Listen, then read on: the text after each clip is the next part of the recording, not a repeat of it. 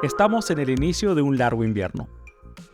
Mientras una serie de nuevas tecnologías están produciendo realidades sintéticas, las organizaciones sufren las consecuencias de una transformación interrumpida y las personas se empiezan a ir en YOLO luego de una pandemia existencial.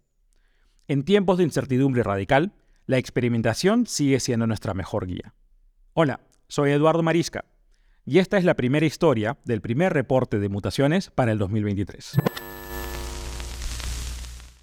Entre la pandemia, la crisis financiera, la guerra y la inflación, estamos viviendo en un estado de crisis permanente, el inicio de un largo invierno.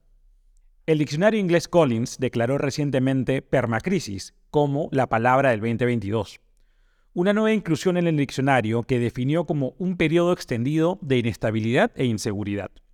Permacrisis es un gran resumen del momento que parecemos estar viviendo a nivel global. Nos pasamos dos años encerrados por la pandemia y cuando empezamos a salir nos encontramos con un mundo diferente. Las cadenas globales de suministros sufrían para ponerse al día luego de meses de inactividad e incluso hasta el día de hoy no terminan de recuperarse del todo. La nostalgia imperial de Putin nos ha acercado más que nunca a una tercera guerra mundial, desatando una crisis energética a través de Europa y dificultades al suministro global de alimentos que a su vez están teniendo un impacto directo en la inflación de todas las economías. Todo esto está empujando la economía hacia una recesión global. Los bancos centrales del mundo están tomando medidas correctivas, incrementando las tasas de interés en un esfuerzo por controlar la inflación, pero sabiendo que eso inevitablemente contribuye a desacelerar el crecimiento de sus economías. A través de América Latina, todo esto se ve complicado por la turbulencia política presente en toda la región, aunque difícilmente la turbulencia política es una singularidad latinoamericana últimamente. Considerando todo lo que está pasando, permacrisis suena como una buena manera de describir la situación presente. Este es un contexto donde muchas organizaciones están teniendo que tomar decisiones difíciles sobre su futuro y sobre cómo alocar sus inversiones en los meses que se vienen. Estamos entrando en un largo invierno y la tentación por guarecerse hasta que lleguen mejores climas no solamente es fuerte, sino también razonable. En estos tiempos, nadie será considerado loco si dice que no es el momento de hacer apuestas arriesgadas o inversiones atrevidas. Este reporte quiere sugerir lo contrario y realizar una defensa de la locura. Sugerir que es precisamente en tiempos difíciles cuando tenemos que seguir invirtiendo, explorando e innovando. América Latina tiene que remontar brechas históricas de creatividad e innovación. Sus organizaciones mantienen aún una deuda enorme en términos de digitalización y transformación el futuro de América Latina tiene que seguirse construyendo incluso en los momentos más difíciles. El Fondo Monetario Internacional compartió recientemente sus proyecciones para el crecimiento de la economía global el próximo año, con la expectativa de que luego de crecer 3.2% en el 2022, la economía global crecerá apenas 2.7% el próximo año. Estos números son incluso aún más severos para las economías avanzadas, de 2.4% de crecimiento proyectado para el 2022, enfrentarían una reducción a apenas 1% en el 2023. Para América Latina y el Caribe, la reducción en el crecimiento proyectado es de 3.5% en el 2022 a 1.7% en el 2023. Los números no parecen ser muy auspiciosos, pero tampoco son particularmente autoexplicativos. Dependiendo de a quién se le pregunte, estamos ya en una recesión entrando a una recesión o a pocos meses de entrar una recesión global. Las economías son paradójicas y son fuertemente influenciadas por las expectativas de los actores económicos. Cuando las personas anticipan que habrá una inflación, termina habiendo inflación. Cuando anticipan que habrá una recesión, termina habiendo una recesión. Es el resultado de una serie de profecías autocumplidas. A lo que tenemos que prestar atención es a cómo cambian las conductas de las personas y las organizaciones frente a estas profecías. Una menor expectativa de crecimiento quiere decir que las personas tendrán menos dinero disponible en sus bolsillos para gastar, y en consecuencia que las familias empiezan a ser más selectivas con sus decisiones de consumo. Quizás deciden postergar para más adelante ese viaje o esa compra importante. Quizás empiezan a guardar pan para mayo ante la posibilidad de perder sus trabajos. El hecho de que todo se vuelve más caro como producto de la inflación empuja aún más a las personas a tener cuidado con cómo invierten sus recursos. Eso afecta las expectativas de crecimiento de las empresas, que empiezan a prepararse para que las personas gasten menos. Y eso a su vez tiene un impacto en las decisiones de inversión, tanto de las empresas como de los inversionistas. El dinero no ha desaparecido, pero los inversionistas inevitablemente empiezan a pensar que es mejor esperar a ver qué pasa. Nuevos proyectos y nuevos productos se detienen, las contrataciones se empiezan a frenar, las organizaciones buscan maneras para ahorrar recursos y ser más eficientes como medida preventiva ante un contexto incierto. Los inversionistas con recursos para movilizar se vuelven más selectivos en sus apuestas. Ya en mayo, Y Combinator, uno de los programas de aceleración de startups más importantes del mundo, enviaba por email a su comunidad de startups en el programa lo siguiente. Lo más seguro es prepararse para lo peor.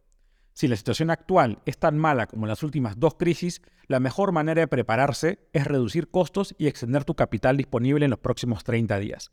Tu meta debería ser llegar a vivo por defecto, default alive. Vivo por defecto puede sonar un tanto esotérico, pero en la práctica es una forma complicada de decir algo que es harto conocido por la mayoría de negocios. Tus ingresos deberían ser mayores que tus gastos.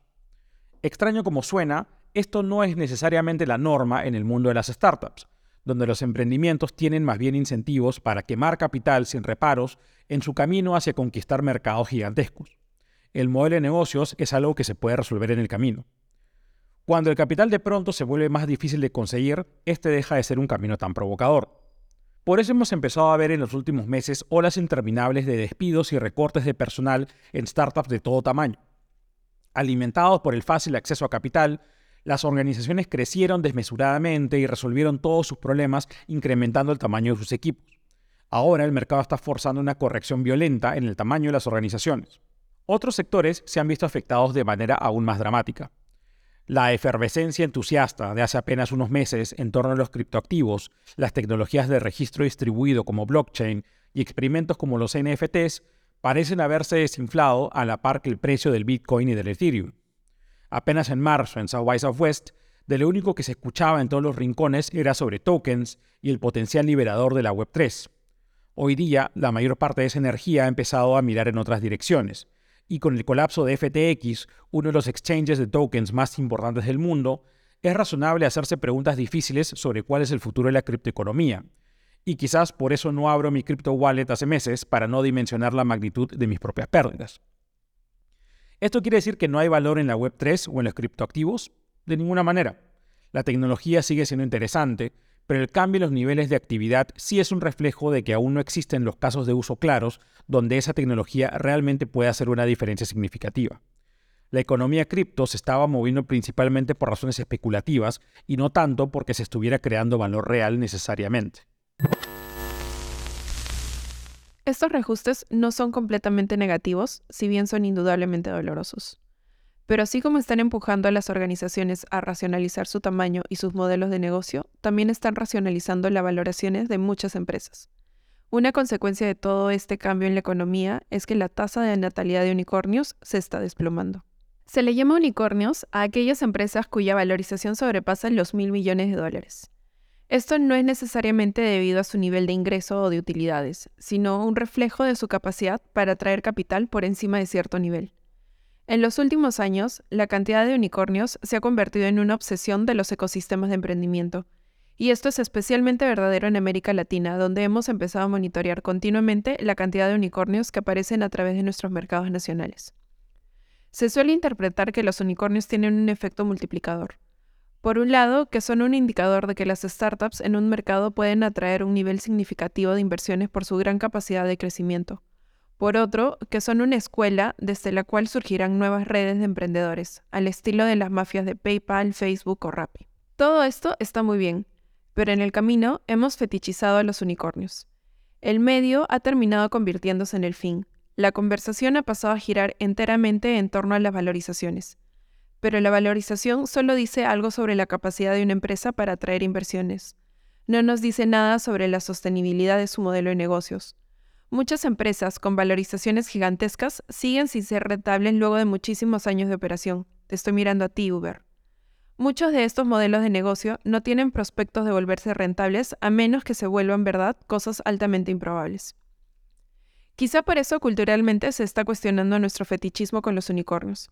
En los últimos meses hemos visto aparecer series que desmantelan las controversiales historias detrás de viejas promesas de emprendimiento que terminaron muy mal, como es el caso de Elizabeth Holmes y Teranos, Adam Newman y WeWork, o el caso del propio Travis Kalanick y Uber. empezamos a ver las señales de que el fetichismo por los unicornios se ha desgastado. Empezamos a ver también que otras formas de crear negocios son posibles, que los unicornios no son ni los únicos, ni el mejor camino ni de emprender, ni de medir la salud de un ecosistema emprendedor. En los últimos años ha empezado a aparecer toda una nueva fauna de metáforas emprendedoras. Están por un lado las cebras, empresas que priorizan el construir modelos sostenibles hacia sus usuarios y empleados, o por otro lado los camellos, que optimizan su modelo para resiliencia y la adaptabilidad. Se puede emprender de diferentes maneras, y en un mercado como el que estamos se vuelve más importante tener una variedad de modelos que podamos tomar como inspiración. En la versión web del reporte podrás encontrar nuestro repositorio de startups, unicornios y VCs de América Latina. En tiempos difíciles e inciertos, es completamente razonable volverse cauteloso. Hace demasiado sentido. Los inversionistas se ponen nerviosos y prefieren tomarse su tiempo y calcular sus movidas. Las empresas se ponen conservadoras en sus proyecciones y postergan sus apuestas más arriesgadas hasta que pase la tormenta. Las crisis se vuelven así profecías autocumplidas. Ante la expectativa de tiempos difíciles, la precaución. Debido a la precaución, el frenazo y los tiempos difíciles. Este reporte quiere darse el atrevimiento de ver las cosas de otra manera, de sugerir que en tiempos difíciles lo que tenemos que hacer es seguir innovando, especialmente en América Latina. Si la pandemia nos reveló algo en los últimos dos años, es que es imprescindible que repensemos y rediseñemos una serie de sistemas económicos, educativos, sanitarios, entre tantos otros, y que ya no podemos sacarle mucho más kilometraje a seguir importando nuestras innovaciones de economías más avanzadas en el resto del mundo. América Latina tiene que asumir la responsabilidad de imaginar, diseñar y construir su propio futuro, incluso a través de la permacrisis que estamos atravesando. Siempre nos las arreglamos para encontrar excusas para no invertir en nuestro propio futuro. Siempre habrá buenos motivos por los cuales no es el momento correcto. Pero en algún momento tenemos que romper con ese ciclo si queremos subsanar las brechas de productividad y sobre todo las brechas de creatividad que aún limitan nuestro desarrollo. Tenemos que seguir innovando incluso a través de la permacrisis, a través del frío de largo invierno, pero tenemos que saber también adaptarnos al contexto y encontrar maneras diferentes de innovar que respondan a las oportunidades y las limitaciones de la realidad presente. Por eso hemos escogido enfocarnos en tres áreas de oportunidad que representarán un desafío significativo para las organizaciones latinoamericanas. Primero, las realidades sintéticas y el salto evolutivo de los nuevos algoritmos generativos en medio de la discusión en torno al metaverso. Segundo, la transformación interrumpida y las dificultades de haber pasado por un proceso acelerado de digitalización sin transformación cultural. Y tercero, la pandemia existencial, que ha empujado a muchas personas a cuestionarse la relación entre el trabajo y su estilo de vida. Queremos que esta información resulte accionable desde diferentes capas de la organización y por ello hemos identificado oportunidades para realizar experimentos o desarrollar ejercicios de diseño que puedan contribuir al crecimiento y evolución de personas, equipos y organizaciones. No se trata de ponerse apocalíptico ni fatalista, sino todo lo contrario. Se trata de enfrentarse a la incertidumbre sobre el futuro y encontrar caminos para seguir explorando.